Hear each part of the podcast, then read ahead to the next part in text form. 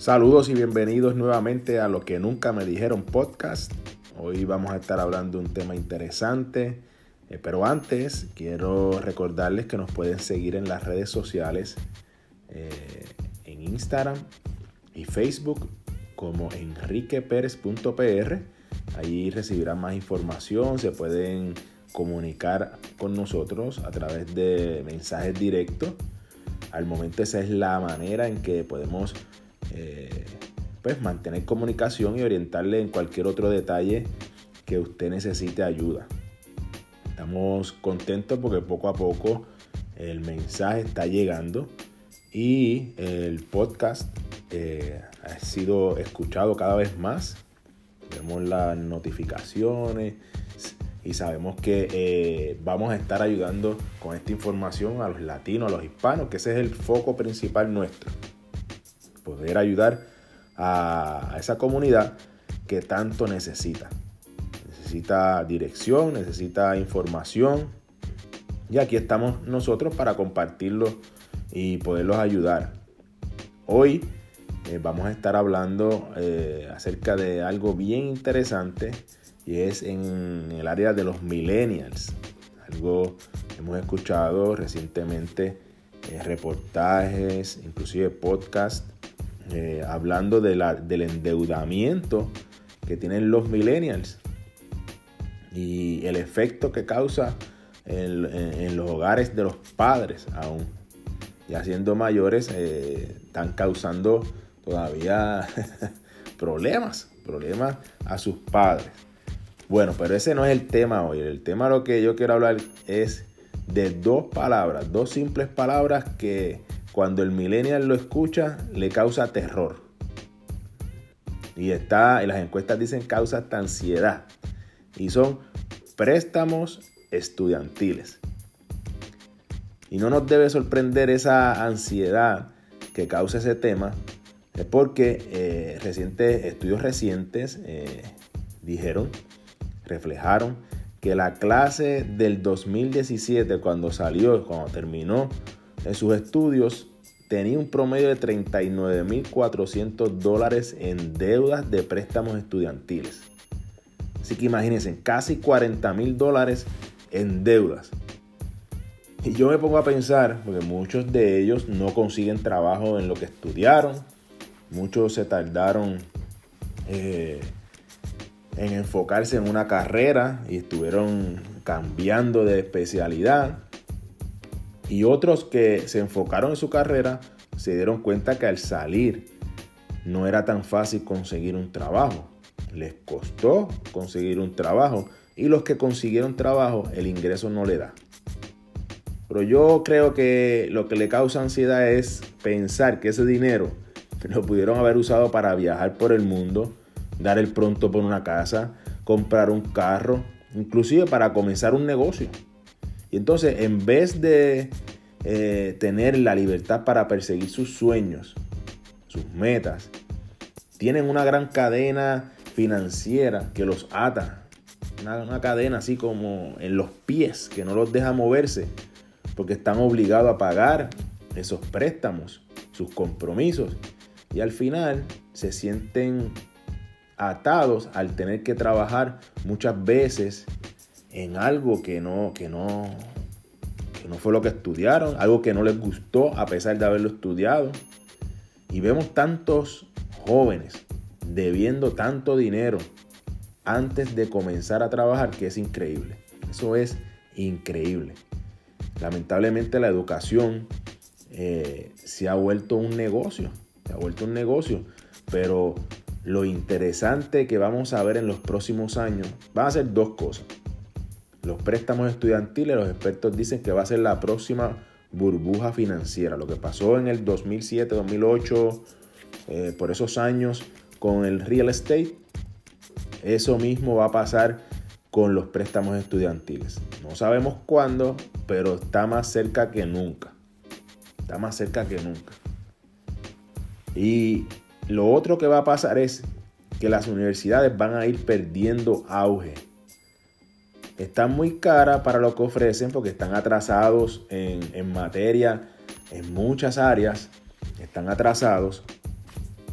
ah, comparado con el ritmo que va la sociedad, con el ritmo que van los adelantos tecnológicos. Cuando tú terminas de estudiar, tú tienes que volver a estudiar porque resulta que estás atrasado en lo que están dando.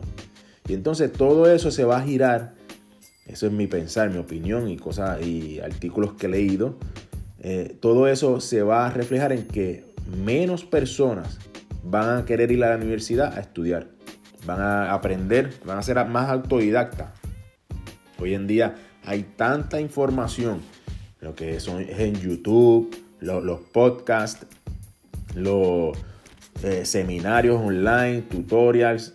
Hay un montón de herramientas, libros, donde tú consigues la información y puedes emprender, puedes comenzar tu negocio, puedes hacer tantas cosas sin tener que entrar a una deuda tan grande. Ahora imagínate todos esos estudiantes que salen de la universidad con casi 40 mil dólares en deuda, tienen que comenzar a pagar, hay una prórroga, pero la verdad es que mientras más rápido comiences a pagar esos, eh, esos préstamos, más rápido vas a salir y es mejor salir de esa deuda. Ahora imagínate a eso añadirle los pagos de los carros, los pagos de las casas, los pagos de los seguros y muchas cosas más, se hace insostenible muchas veces. Se hace insostenible. Y no es de extrañar de que los millennials se sientan tan mal. Los estudios demuestran también que los graduados con deudas experimentan sentimientos de vergüenza, pánico y ansiedad. Y sabes qué? Mi recomendación es ataca el problema lo antes posible. El momento de pagar esa deuda, de comenzar a pagar esa deuda es ahora.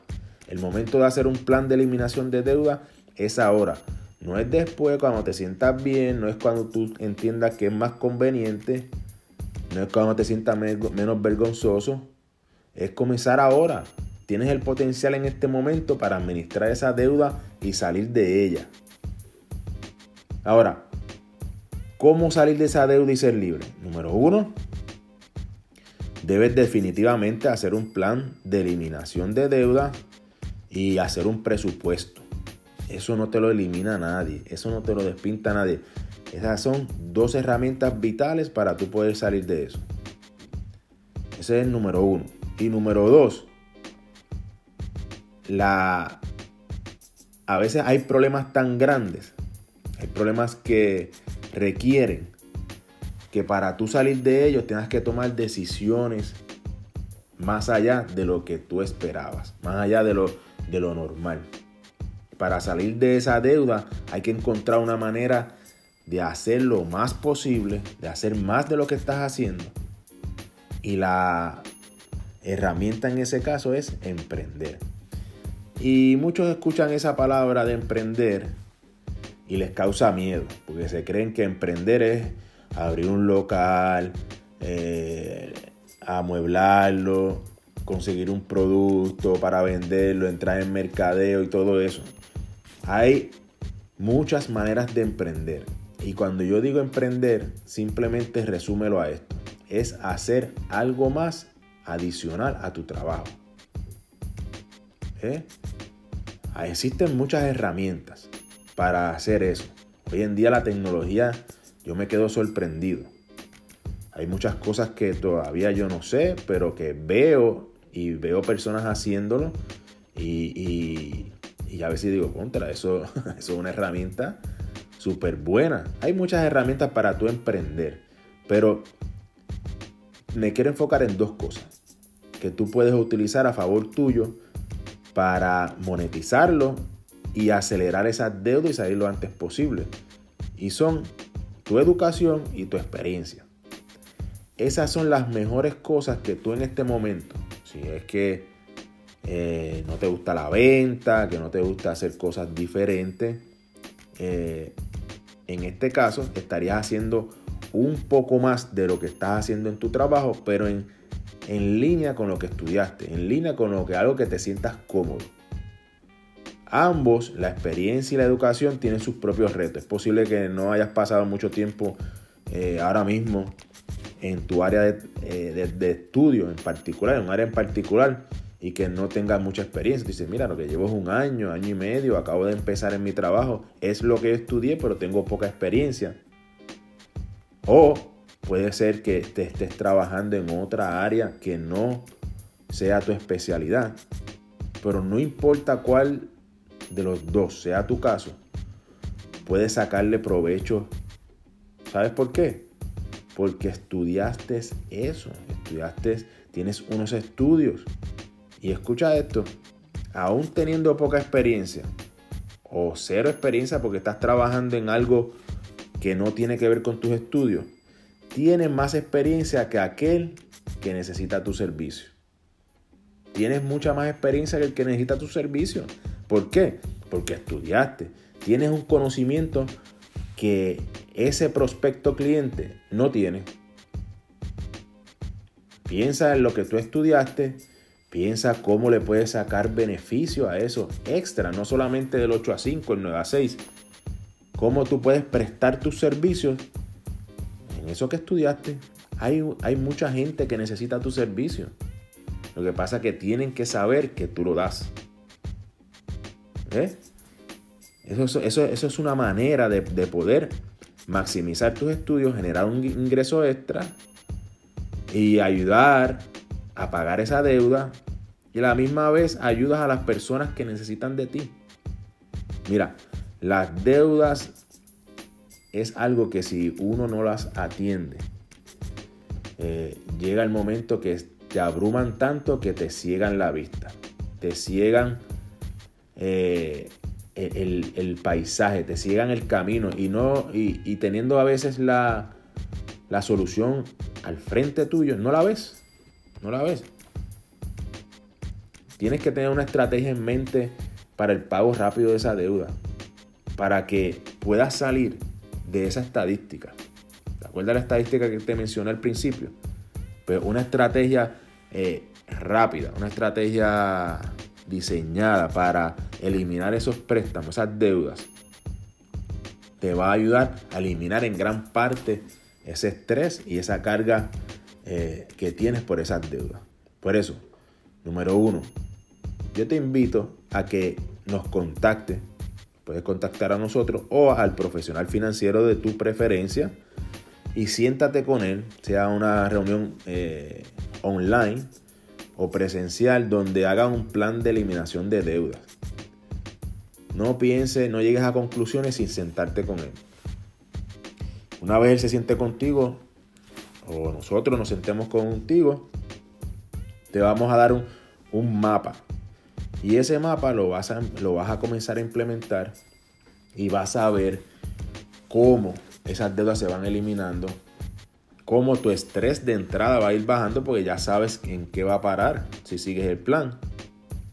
Y de esa manera vas a poder ser más efectivo, vas a poder disfrutar más, que al final de todo lo que vale es eso, disfrutar la vida y lograr las metas y los sueños. Así que te invito, contáctanos, escríbenos a través de nuestras redes sociales, enriqueperez.pr, tanto en Instagram como en Facebook, y te podemos ayudar, te podemos dar ese plan que tú necesitas. Así que éxito, nos vemos en la próxima, un abrazo.